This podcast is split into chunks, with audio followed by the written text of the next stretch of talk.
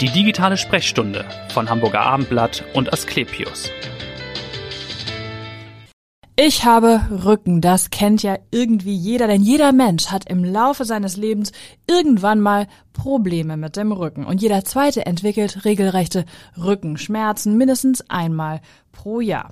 Doch es gibt bei jedem Rückenschmerz eine Lösung. Das verspricht Dr. Oliver Bachmann. Er ist Chefarzt im Rückenzentrum der Asklepios Klinik hier in St. Georg, Facharzt für Chirurgie und Unfallchirurgie. Und über diese Lösungen wollen wir jetzt sprechen in der digitalen Sprechstunde, dem Podcast von Hamburger Abendblatt und Asklepios. Mein Name ist Vanessa Seifert und ich freue mich sehr auf das Gespräch. Herzlich willkommen, Herr Dr. Bachmann. Schönen guten Abend. Ja, wer ist der typische Patient, Herr Dr. Bachmann, der zu Ihnen kommt? Wer kommt da so? Bei uns stellt sich eigentlich äh, jede Altersklasse vor. Ähm, mhm. es, da spielt auch ähm, der Habitus oder der Beruf keine Rolle. Es ist eigentlich quer durch die Bevölkerung. Ja. Weil das Rückenthema natürlich auch die Gesamtbevölkerung betrifft. Mhm. Ähm, da gibt's also keine Grenzen. Es ist ein Volksleiden, das habe ich ja schon angedeutet. Sind es mehr Männer oder mehr Frauen, die Sie sehen, oder hält sich das die Waage? Also es ist so, dass äh, erstmal muss man sagen, dass äh, 90 Prozent von allen ähm, Einwohnern von einer Industriegesellschaft äh, einmal im Leben eine immobilisierende Rückenschmerzepisode haben. Das mhm. heißt, sie haben ganz starke Rückenschmerzen. Ja. Und davon haben 60 Prozent im Folgejahr auch nochmal Rückenschmerzen. Mhm. Ähm, der Schmerz ist grundsätzlich im, in den jungen Jahren eher so, dass Frauen ihn mehr empfinden oder stärker empfinden ja. als Männer was sich dann aber im Laufe des Lebens angleicht. Weil die stärker belastet sind, die Frauen. Das, äh, das wäre auch eine Erklärung, die leider aber nicht so ganz stimmt. Ja. Ähm, vielleicht sind sie stärker belastet, das glaube ich auch, aber äh, das hat mit dem Rücken jetzt nicht so mhm. zu tun. Mhm. Äh, aber da gibt's ja auch ganz viele verschiedene Erklärungsmodelle, die, also warum ich Rückenschmerzen habe und die meisten davon stimmen ja leider gar nicht. Ja. Und das ist auch so ein Punkt, äh, dem wir uns dann zuwenden. Es ist immer ganz wichtig, was der Patient denkt, warum er Rückenschmerzen hat, dass man dann diese falschen Erklärungsmodelle irgendwie aufweicht und die zurechtrückt. Das heißt, die kommen und sagen, ich sitze immer krumm, deshalb habe ich Rückenschmerzen oder ich habe so viel, weiß ich nicht, Tennis gespielt oder das ging mir genau. ging auf den Rücken oder was sagen die so, wo sie dann sagen müssen, nee, das ist Also viel, die meisten Ursache. sagen so am Ende dann, ja, so ein richtiges Erklärungsmodell habe ich nicht. Viele sind der Meinung, dass sie äh, also das körperliche Belastung den Rücken schädigt mhm. Und äh, auch, dass ein körperlich belastender Beruf sozusagen den Rücken geschädigt hat. Also die haben sich den Rücken kaputt gearbeitet. Ja. Auch das entspricht nicht so ganz der Realität. Ähm, das ist eigentlich wissenschaftlich belegt, dass es nicht so ist. Der Rücken, der braucht Bewegung und Belastung. Mhm. Wenn er in Ruhe gelassen wird, ein ruhender Rücken braucht Krücken, sagt man ja. Ah ja. Mhm. Und äh, rückengerechtes Verhalten ist eigentlich Belastung und Bewegung und nicht Entlastung. Und da sieht man auch schon häufig den falschen Therapieansatz, mhm. ähm, dass man sagt, so schonen Sie sich und äh, entlasten sich erstmal.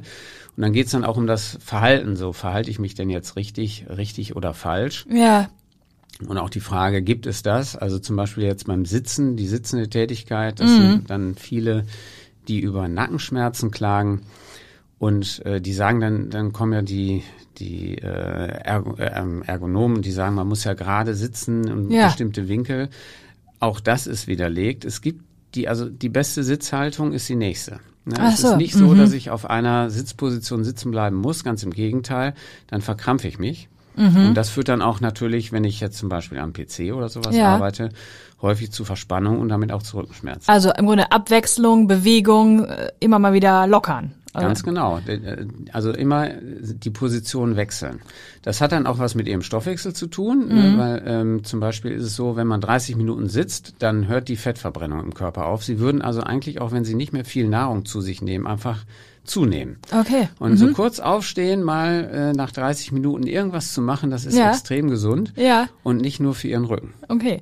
Und Sie sagen ja schon, wenn man dann Rückenschmerz verspürt, ist es auch der falsche Therapieansatz zu sagen, ich lege mich jetzt mit dem Wärmepflaster aufs Sofa und mach nichts mehr und belaste den Rücken nicht mehr, heb keine Wasserkiste mehr an. Das wäre auch falsch. Man müsste eigentlich sagen, ich bleibe in der Bewegung.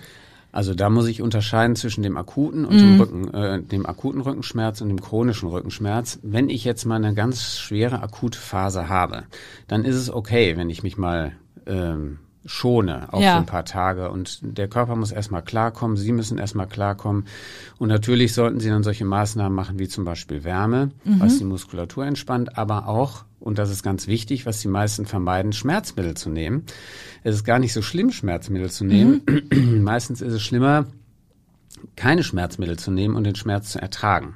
Okay. Ähm, anders ist es allerdings beim chronischen Rückenschmerz. Wann ist der chronisch? Von chronischem Rückenschmerz spricht man, wenn der entweder immer wiederkehrt, also das fängt ja immer so an, man kriegt den ersten Einschlag von mir aus mit 25 und dann werden die Einschläge immer häufiger, bis sie dann mehrmal im Jahr kommen. Ja. Und wenn die halt mehrmals kommen im Jahr oder auch in der Vergangenheit, dann spricht man von chronischem Rückenschmerz oder wenn er seit drei Monaten oder länger anhaltend ist. Ja.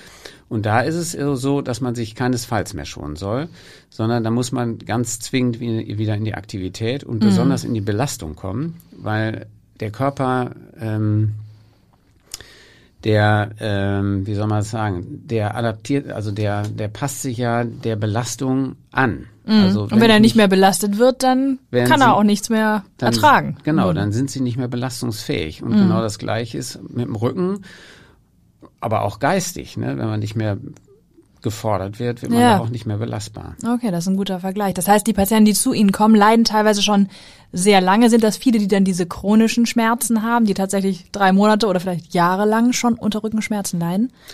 Genau, also im Rückenzentrum St. Georg ist es so, ich sage immer, das ist so die Endstation. Das sind die Patienten, die schon ganz viel Therapie hinter sich gebracht haben. Ähm, weil die meisten äh, niedergelassenen Ärzte ähm, den Rückenschmerz als eine Erkrankung sehen und wir differenzieren da ganz genau zwischen Rücken und Schmerz. Beide. Der Setzt sich aus zwei Wörtern zusammen, der, der Begriff. besteht aus Mhm. zwei Wörtern, ganz genau. Und das machen wir nicht ohne Grund, sondern man muss ja gucken, was hat der Patient für ein Problem. Hat Mhm. er ein Rückenproblem oder hat er ein Schmerzproblem? Und die Schmerzerkrankung ist in Deutschland, äh, ja, darüber wissen die wenigsten äh, Kollegen Bescheid. Es ist auch kein Fach irgendwie, was in der Stu im Studium gelehrt Ja, wird. ja. Und es gibt da auch keine richtigen Fachärzte für. Und diese Schmerzerkrankung, die ist ganz stark auf dem Vormarsch. Zum Beispiel ist es so, dass fünf Prozent aller Kinder so starke Schmerzen haben, dass sie nicht mehr in die Kita und in die Schule gehen. Und Tendenz stark steigend. Der Rückenschmerz, der hat auch in den letzten zehn Jahren um 50 Prozent zugenommen. Ähm, auch da starke Tendenz nach oben, obwohl die Therapie immer genauer und besser wird, Ja. und obwohl immer die Operationen zum Beispiel immer genauer und besser Ja. werden. Trotz alledem steigt der Rückenschmerz immer weiter an. Und woran liegt das? Ist das eine psychosoziale Komponente? Oder was ist der Grund dafür? Das ist eine, ja genau, das ist eine gesellschaftliche Frage auch zum Teil, weil man muss ja gucken, ähm, Rückenschmerz Weltmeister Mhm. ist Deutschland. Ne? Es gibt kein Land der Welt, was mehr Rückenschmerzpatienten hat als wir. ja, Aber wer ist Vizemeister? Ne, man sagt ja immer so zum Beispiel die Asiaten, da ist ja der Rückenschmerz wesentlich weniger und dann wird ja immer gesagt, na ja, die sind ja auch kleine drahtige Leute Ja. und so weiter. Also es wird dann auch eher so auf den Habitus das geschoben. Aber der Vizemeister ist Japan. Und da kann man jetzt nicht sagen, es ist genau das. nee, genau. Also ähm, da, und wenn man jetzt aber vergleicht, was ist denn gleich zwischen Japan und Deutschen, ist Ja. vielleicht so ein bisschen das Wirtschaftssystem zum Beispiel. Ne? Also unter der arbeitenden Bevölkerung ähm, haben sehr, sehr viele Patienten, ungefähr 70 Prozent einen Arbeitsplatzkonflikt, die Rückenschmerzen haben. okay. Aber diese Verbindung, die erkennen die meisten ja natürlich noch nicht am Anfang. Die merken dann, wenn ich ins Büro komme, dann steigt mein Nackenschmerz oder wenn ich irgendwie ähm, meine Schubkarre schieben muss, dann geht's auch los. Ähm, Ja. Die Frage ist ja immer, ist es denn der Rücken, der äh, mich vor etwas warnt? ne? Ja. Und oder ist es irgendwas anderes? Und der Schmerz hat eine Warnfunktion. Der Okay. warnt uns vor etwas. Die Ja. Frage ist nur, wovor? Genau. Warnt er uns vor einem kaputten Rücken oder warnt er uns vor etwas anderem? Ja, Und die Patienten denken immer, dass der Schmerz gleich Schaden ist. Also Mhm. wenn ich Schmerz habe, dann ist irgendwas kaputt gegangen. ja, ja. Und leider stimmt das auch nicht so. Ich kann mich da nur dran erinnern, ich bin ja wie gesagt Unfallchirurg Mhm. und ich hatte mal einen Patienten, das war so ein, so ein großer Kran, so ein richtiger Bauarbeiter. Und der Mhm. ist mit seinen Sicherheitsschuhen in einen rostigen Nagel getreten, der so kleinfingerdick war und der dann oben durch den Schuh wieder rauskam. Und wir hatten große Probleme, weil der Mann war völlig außer sich vor Schmerzen. War ja auch nachvollziehbar. Ja. ne? Und ähm, wir hatten also Probleme, diesen Schuh zu lösen. Und als wir den dann aufgekriegt haben, wir mussten ihn aufsägen vorne, äh, haben wir festgestellt, dass der Nagel zwischen dem Großzeh und dem zweiten Zeh durch den Fuß ging. Und das hat den Patienten total irritiert. Der war fix und fertig, weil er sagte, ich hau mir doch, ich säg mir in die Hand und ich hau mir auf die Finger. Ja. Und das hat mir, das macht mir nichts aus. Und der war, der hat schon geglaubt, dass er jetzt psychisch krank geworden ist. Ja, ja. Und das ist überhaupt nicht so, sondern Mhm. ähm, der Schmerz setzt sich nicht nur aus dem physischen Schaden zusammen, sondern aus ganz vielen anderen Dingen in Ja. seinem Leben. Und bei dem Patienten zum Beispiel speziell war es so, dass seine gesamte Existenz an diesem Nagel hing. Der hat an diesem Nagel gesehen, wenn ich jetzt da jetzt länger nicht mehr arbeiten kann, Ja, ja. dann geht meine Firma pleite. Wenn meine Firma pleite geht, dann kann ich mein Leben nicht mehr finanzieren, dann kann ich meine Kinder nicht mehr die Ausbildung Mhm. äh, ermöglichen, die sie vielleicht brauchen. Vielleicht läuft meine Partnerin weg und keine So ein. Teufelskreis an Sorgen. Ganz ein, genau. Mhm. Und das ist das, was der Patient beim Auer auch direkt, also wie Mhm. das Gehirn das verarbeitet. Ne? Bei, bei der, bei, wenn Sie Auer hören, dann haben Sie gleichzeitig 2000 Fragen, hat das Gehirn sich selbst gestellt und auch beantwortet mit Ja. Ihrem Wissen. Mhm. Man muss immer gucken, ist das Wissen, was Sie haben, stimmt das denn? Ja. Also antwortet das Gehirn richtig auf Ihr Auer sozusagen. Okay. Das heißt, wenn man jetzt differenziert oder Sie differenzieren mit Ihren Kollegen, hat der jetzt ein Mhm. Rückenproblem oder hat er ein Schmerzproblem? Wie teilt sich das auf? Wie viele haben denn tatsächlich ein, sagen wir mal, echtes Rückenproblem, was womöglich auch operativ irgendwie entfernt werden kann? Und wie viele haben ein Schmerzthema? Mhm, da gibt es so eine, die, so eine 90er-Regel, so nennt man die. Also man muss sagen, dass 90 Prozent aller Rückenschmerzen, die haben keinen, keinen körperlichen Schaden, der diesen Schmerz erklärt.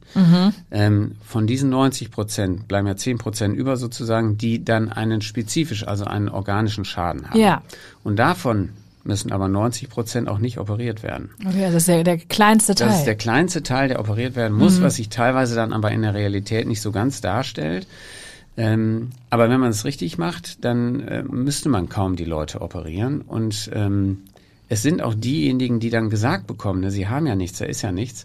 Das bedeutet ja nicht, dass man sich den Schmerz einbildet oder Nee. irgendwie einen zwischen hinterm Pony sitzen hat oder so, sondern es bedeutet einfach nur, dass der Arzt dann nichts finden kann, was diesen Schmerz erklärt. ja. Aber jeder Schmerz hat eine Ursache. Ja, und die genau. muss man halt suchen. Und wenn man sie gefunden hat, kann man sie auch behandeln. Das ist natürlich ein bisschen aufwendig wahrscheinlich. Deswegen wird das nicht immer so, wird dem nicht immer so nachgespürt. Das ist, ja, das ist beim chronischen Schmerz sehr aufwendig. Mhm. Und deswegen nehmen wir uns zum Beispiel auch vier Stunden Zeit.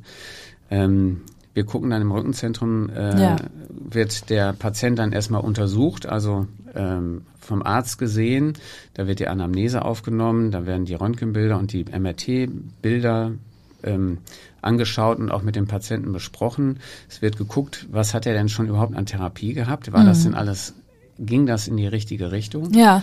Und dann wird der Patient vom Arzt untersucht und zwar spezifisch für das, was man auf dem MR-Bild sieht. Mhm. Und danach, äh, also dann ist die erste Stunde schon mal um. Und er- Genau. Und das MR-Bild ist ja auch nicht immer alleine aussagekräftig. Ich glaube, es gibt Bilder, die sehen desaströs aus und der Patient hat aber gar keinen Schmerz. Ja, das stimmt. Da sieht man wieder, dass Schmerz nicht gleich Schaden ist. Mhm. Ne? Und äh, das, was ich auf dem Bild sehe, muss nicht zwingend äh, oder nicht zwingend, es erklärt meistens nicht die Ursache. Ja. Ähm, es ist so, dass 90 Prozent ähm, von diesen ganzen Dingern, die da beschrieben werden, also eine Bandscheibenprotrusion oder ein Vorfall oder irgendwelche Arthrosen und so weiter, die sind normal. Es gibt keinen, äh, zum Beispiel über 42, der keinen Bandscheibenschaden hat. Den gibt's nicht. Und ein Bandscheibenvorfall, der korreliert eigentlich mit dem Lebensalter. Das bedeutet, dass auch 20-Jährige schon äh, ungefähr 15 Prozent haben Bandscheibenvorfall. Okay. Aber die haben ja nicht alle Schmerzen. Genau. Und äh, der Gesamt, wenn ich das MR betrachten würde, Hm. dann wird ja alles im Alter schlimmer. Ne, die Wirbelsäule baut Leider ja, ab. ja. Ja, genau. Dann müssten ja, äh, dann müssten ja, wenn das stimmen würde, alle, die so 60, 70 werden, die müssen ja alle im Gipsbett liegen vor Schmerzen. Wenn man da mal drüber nachdenkt, ja, im Prinzip schon, ja. Und das stimmt auch nicht. Mhm.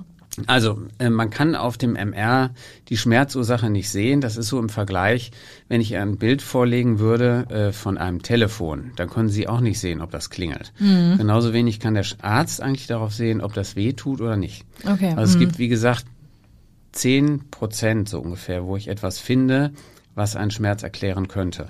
Aber warum wird dann, Sie sagen ja eben, es wird trotzdem sehr viel operiert, auch gerade am Rücken, obwohl ja der kleinste Teil überhaupt im Grunde ja einer Operation bedürfen würde. Ja, ich glaube auch, das hat in einer gewissen Art und Weise mit der Hilflosigkeit der Kollegen zu tun. Mhm. Dass man dann immer glaubt, na jetzt haben wir schon alles gemacht, wir haben konservativ ja alles gemacht.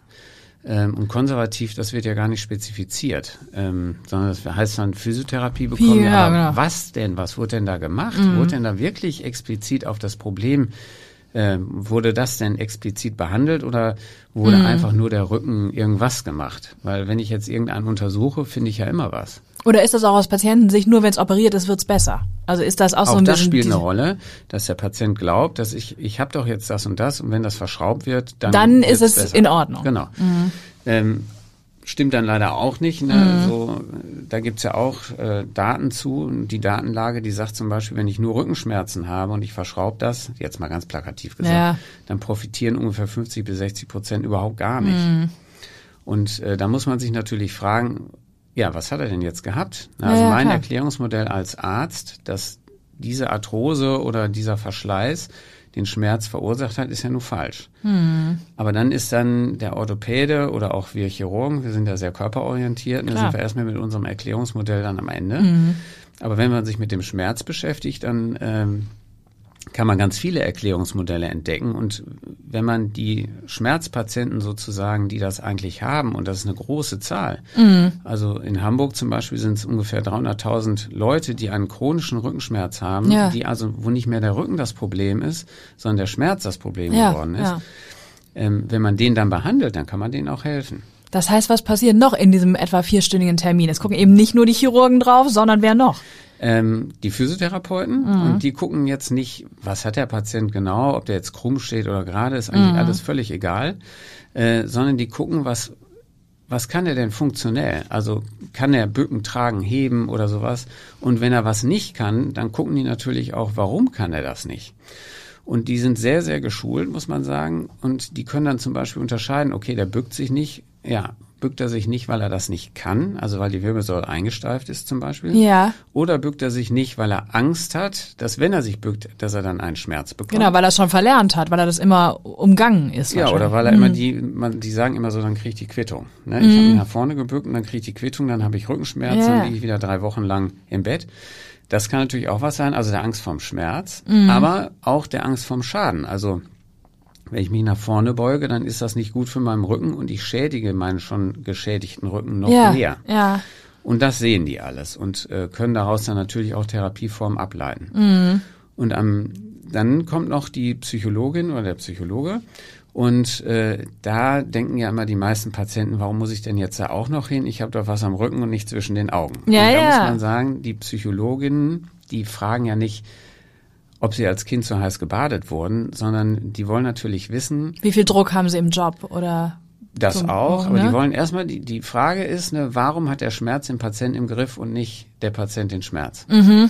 Und dann kommen die natürlich auf ganz viele Dinge so im Leben, unter anderem natürlich auch den Druck im Job oder privat oder, Mhm. Oder irgendwas was auch anderes. immer. Das Mhm. kann sein, muss aber alles nicht sein. Wir wollen es ja erstmal, wir gucken das erstmal ganz objektiv an und ähm, Nachdem alle drei Therapeuten sozusagen sich eine Meinung gebildet haben, äh, setzen wir uns zusammen und besprechen das Ganze nochmal und sprechen dann eine Empfehlung aus. Und Ja. Wenn wir der Meinung sind, der, der Schmerz, die Schmerzerkrankung überwiegt die Rückenerkrankung oder ist zumindest gleich auf, dann führt man eine multimodale Schmerztherapie durch. Ähm, wenn wir eher denken, naja, es ist äh, also die, das psychologische, sage ich jetzt mal, die Schmerzverarbeitung, würde ich es eher ausdrücken, Ja. die ist noch nicht so krankhaft. Ähm, dann kann man dem Patienten ja spezifischen Sport oder auch eine spezifische Körpertherapie empfehlen. Oder aber auch, und das sehen wir auch bei anderen Gelenksschmerzen, wie zum Beispiel dem Kniegelenkschmerz, äh, da spielt dann tatsächlich häufig der Schmerz, kocht die Patienten ja weich. Die Ja. glauben ja dann, die können nicht mehr oder die kriegen ja auch vom Arzt gesagt, ihre Wirbelsäule ist Schrott oder ihr Knie Ja, ist ja, kaputt natürlich. oder Mhm. irgendwie sowas. Und das glauben die natürlich. Klar. Und ähm, dann kommen die nicht mehr so richtig aus dem Pötten. Und ähm, dann sind die weich gekocht und dann werden die komischerweise natürlich, wenn man nicht mehr so leben kann, wie man das möchte, wird man traurig. Und aus einer Traurigkeit kann dann sich auch ein Rückzug und eine Depression, Depression, ich entwickeln. glaube, 70 Prozent aller chronisch Kranken entwickeln irgendwann eine Depression, ne? Ja, also genau. Ist, äh, 70 Prozent entwickeln eine Depression und 30 Prozent entwickeln noch eine Angsterkrankung obendrauf. ja, also, das wollen wir ja alles nicht. Das, Das heißt, wollen wir alles nicht, genau. was kann man dann tun, wenn man in der Situation ist, dass man sozusagen den Schmerz beherrscht und nicht der Schmerz einen selbst beherrscht? Da wäre ja zum Beispiel dann bei Ihnen der Therapieansatz diese tagesstationäre Klinik äh, oder Therapie, da sind die Patienten dann über Tag logischerweise Mhm. in der Klinik und gehen abends nach Hause. Genau. Das ist, äh, das ist meine Tagesklinik, genau. Die dauert ungefähr fünf bis sechs Stunden täglich Ja. und ist zusammengesetzt aus ganz viel körperlichem Training. Das heißt, wir benutzen nur Therapieformen, die eine hohe Evidenz haben, also einen hohen wissenschaftlichen Nachweis der Wirksamkeit. Und auch da, gerade im Konservativen, das ist ja ein riesengroßes Spektrum. Das geht ja auf Vater Kneip zurück. Ne? Ja, ja, okay. Vielleicht hilft ein Kneipscher Erguss. Äh, Genau, aber da wäre jetzt die Frage, was machen Sie? Also genau, Genau, und da, wenn man jetzt mal genau guckt, was hat denn überhaupt eine Evidenz, Mhm. Äh, muss man sagen, sind es tatsächlich nur Therapieformen, die den Patienten selber aktivieren. Also solange der Therapeut etwas am Patienten selber tut mit seinen Händen, Ja. hat es keinen Effekt. also Massage oder so? Nee. Hat keinen Effekt, genau. Sondern der, der Therapeut muss eigentlich dem Patienten sagen, was er machen kann Was und er soll. aktiv tun kann selbst. Genau, was er selber tun kann, damit es ihm besser geht. Mhm. Und das machen wir. Also der Schwerpunkt ist genau da. Und natürlich bekommen die auch mal noch eine, eine einzelne Sprechstunde, aber da wird auch nicht der Patient massiert, sondern es wird nochmal geguckt, wo ist das, wo ist das spezifische Problem gerade, wo ist der Schwerpunkt. Und auf den wird dann nochmal spezifisch eingegangen und nochmal in die Therapie mit eingebaut. Und parallel ähm, ist es so, dass die, gerade die ärztlichen Kollegen ähm, ganz viel den Patienten über Rückenschmerz erklären. Also erstmal, was ist der Unterschied zwischen chronischem und akutem Rückenschmerz? Was kann die, also die, den anatomischen Aufbau der Wirbelsäule, die Funktionalität, ähm, die Bildgebung, welche Bilder sagen einem was? Ja, ja. Ähm, welche Therapie macht Sinn? Äh, was ist mit Medikamenten? Ist das wirklich so schlimm, ein Medikament zu nehmen? Und so weiter. Und ähm, die äh, Psychologinnen, die schauen dann eher, dass man, also was man machen kann, wenn man wieder in so einer Schmerzphase ist. Ist Ja. es besser, gegen den Schmerz anzukämpfen? Ist es besser, ihn zu akzeptieren? Was kann ich für mich selber tun Ja. oder mein eigenes Verhalten ändern, damit ich damit besser wieder klarkomme? Und deshalb ist es auch sinnvoll, dass die Patienten eben abends in ihren Alltag oder nach Hause zurückgehen, um das gleich umzusetzen, oder? Da haben Sie vollständig recht, genau. Es ist so, dass diese multimodalen Schmerztherapien, die sind leider kein geschützter Begriff und 95 Prozent sind stationär. Das heißt, der Patient ist im Krankenhaus. Wir halten das für nicht ganz richtig, weil wenn ich jetzt den Patienten erkläre, du, guck mal, du kannst dich bücken, du kannst auch eine Spülmaschine ausräumen, dafür musst du nicht in die Hocke gehen, also aus krummem Bein mit geradem Rücken, außer du möchtest das. Ja. Aber du hättest auch die Möglichkeit, das mit krummem Rücken zu machen. Wir machen das jetzt mal. Dann hat er natürlich seinen Rückenschmerz und wir sagen ihm dann, das ist aber nicht schlimm. Das ist auch nicht falsch, das kannst du machen. Ja. Und ich ihn dann nach Hause schicke und er übt das zu Hause und Genau. er macht es auch. Ja. Dann, äh, dann bekommt er auch die entsprechende Sicherheit. Genau. Wenn man sich jetzt vorstellt, ich würde ihm das beibringen, er liegt im Krankenhaus. Ja, Aber ist ja dann im Grunde rund, äh, rundum Sorglosversorgung? Genau, also, dann, die geben ja erstmal ihr Gehirn ab, ne, wenn man ein Krankenhaus betritt. Ähm, und dann kriegen sie es wieder, wenn sie rausgehen, dann sagen sie, Mensch, das ist ja gar nicht so. Und zu Hause stehen sie vor der Spülmaschine. Völlig überfordert und dann. haben, Genau, dann sind Ja. sie überfordert, haben das Problem. Ja, das ist gut erklärt. Jetzt kommen wir nochmal zu Ihnen. Warum sind Sie Arzt geworden? Warum Chirurg? Und warum jetzt Schwerpunkt Rücken? Haben Sie auch Rücken? ja. Ja, ich habe auch Rücken. Also äh, jeder hat mal Rücken in seinem Leben und ich hatte ihn auch jetzt in der letzten Zeit häufiger, aber ich weiß, was er für mich bedeutet. Also er sagt mir nicht, dass mein Rücken kaputt ist. Wenn jetzt ein Radiologe das angucken würde, er würde sagen, die sieht ja aus wie beim 80-Jährigen. Okay. Ja. Aber ähm, mir sagt der Rückenschmerz ja eher so, du musst dich mehr bewegen, du musst dich mehr belasten, du musst mal was für dich tun. Ähm, das ist so die Sprache, die der Rückenschmerz mir sagt Ja. und nicht, dass er kaputt ist. Ähm, ja, warum bin ich Arzt geworden? Ähm, ich komme eigentlich aus einer völlig unärztlichen Familie. Ich bin der Einzige. äh, Keine genetische Disposition. Nein, ich habe keine sagen. Disposition, genau. Ich habe auch kein Vorbild gehabt so. Mhm. Wenn ich so zurückdenke, war das immer schon relativ früh, schon in meiner Jugend wurde ich immer von meinen Freunden und so weiter angesprochen, wenn die irgendwie eine Wunde hatten. Das haben die mir immer gezeigt. Ich weiß nicht warum. Ach so, okay. Und äh, irgendwann, ich hatte natürlich riesengroße Angst vor dem Studium, weil Mhm. das ja so umfassend ist. Und ähm, als ich dann meine Angst überwunden hatte und das gemacht habe, habe ich es dann auch mit sehr großer Freude gemacht. Ja. Und habe dann im Verlauf auch äh, gemerkt, so dass ich eher derjenige bin, der erstmal im Notfall ähm, souverän handeln will und muss. Mhm. Und habe dann viel in der Gynäkologie, also in der Geburtshilfe gearbeitet und Okay. dann auch in der Notaufnahme. Und darüber kam ich dann irgendwie zur Unfallchirurgie. Ja, ja. Und da bin ich dann hängen geblieben und äh, wurde erstmal Unfallchirurg und habe das auch sehr geliebt, dieses Fach. Ja. Und ähm, warum Rücken? Das hat, pardon, das hat auch so eine Ähm, das hat auch was familiäres zu tun. Als dann die Kinder auf die Welt gekommen sind, dann kann man nicht mehr nachts um drei aus dem Bett geklingelt werden Mhm. und irgendwie ein Sprunggelenk zusammenschrauben. Kann man natürlich machen, aber wenn ich mir meine Kollegen angucke, da habe ich irgendwie gedacht, die altern ja schon schneller vor. äh, das möchte ich Da ist dann nicht nur die Wirbelsäule 80, Genau, meinen Sie? Nee. genau. Und ähm, mit dem, was ich jetzt tue, ich bin leidenschaftlicher Arzt wirklich und Mhm. ähm, das auch, äh, also bei diesem Rückenschmerz, da kann man sehen, wie viel man da noch bewegen kann. Ja. Ja, auch wenn der Patient schon vollständig hoffnungslos ist Mhm. und glaubt, dass er nichts mehr machen kann gegen seine Schmerzen. Auch da gibt's immer Möglichkeiten, wenn der Patient will. Genau. Letzte Frage jetzt, wenn der Rücken sagt, Sie müssen sich bewegen, mach mal wieder was für dich, dann gehen Sie segeln. Fragezeichen, oder? Also äh, Segeln ist meine Passion, das mache ich sehr, sehr Aber gerne. Hochseesegeln, ne? Habe ich, gelesen. Ja, genau. ich segel mhm. eher Hochsee. Äh, hier auf der Alster zum Beispiel ist kein richtiges Segeln. Da sind erstmal die Segelregeln sind ja nicht so, wie, wie sie eigentlich sind, sondern hier ist ja rechts vor links. Ja. Und man hat auf der Alster auch ganz viele Fallwinde und so weiter. Und auf der Hochsee, da hat man eigentlich, da ist das Zusammenspiel zwischen Windwelle und Schiff das Schöne. Okay. Das harmoniert miteinander und ähm, dann ist das Segelschiff ein sehr schönes Fortbewegungsmittel. Ja. Und äh, ich habe mal einen ganz langen Segelturn gemacht, von Griechenland nach Thailand gesegelt. Ähm, das war eine ganz tolle Wie Lebenserfahrung. lange waren Sie da unterwegs, ne? Drei Monate, Drei Monate, war ich da mhm. unterwegs und das war eine ganz tolle Lebenserfahrung, weil man da auch an sein eigenes Limit kommt, so, ne? Mhm. Wo man dann auch natürlich in lebensgefährliche Situationen kommt, in einem Sturm und sich dann natürlich immer wieder fragt, warum machst du das jetzt Ja. hier eigentlich? Ja.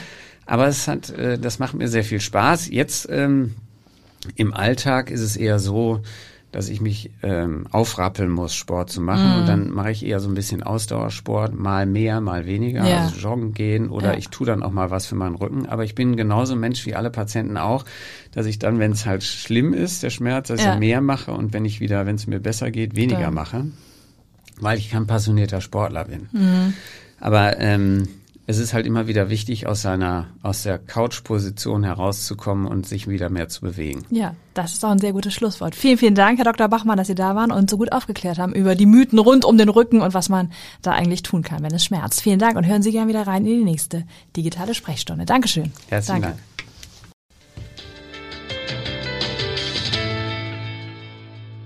Weitere Podcasts vom Hamburger Abendblatt finden Sie auf abendblatt.de slash podcast.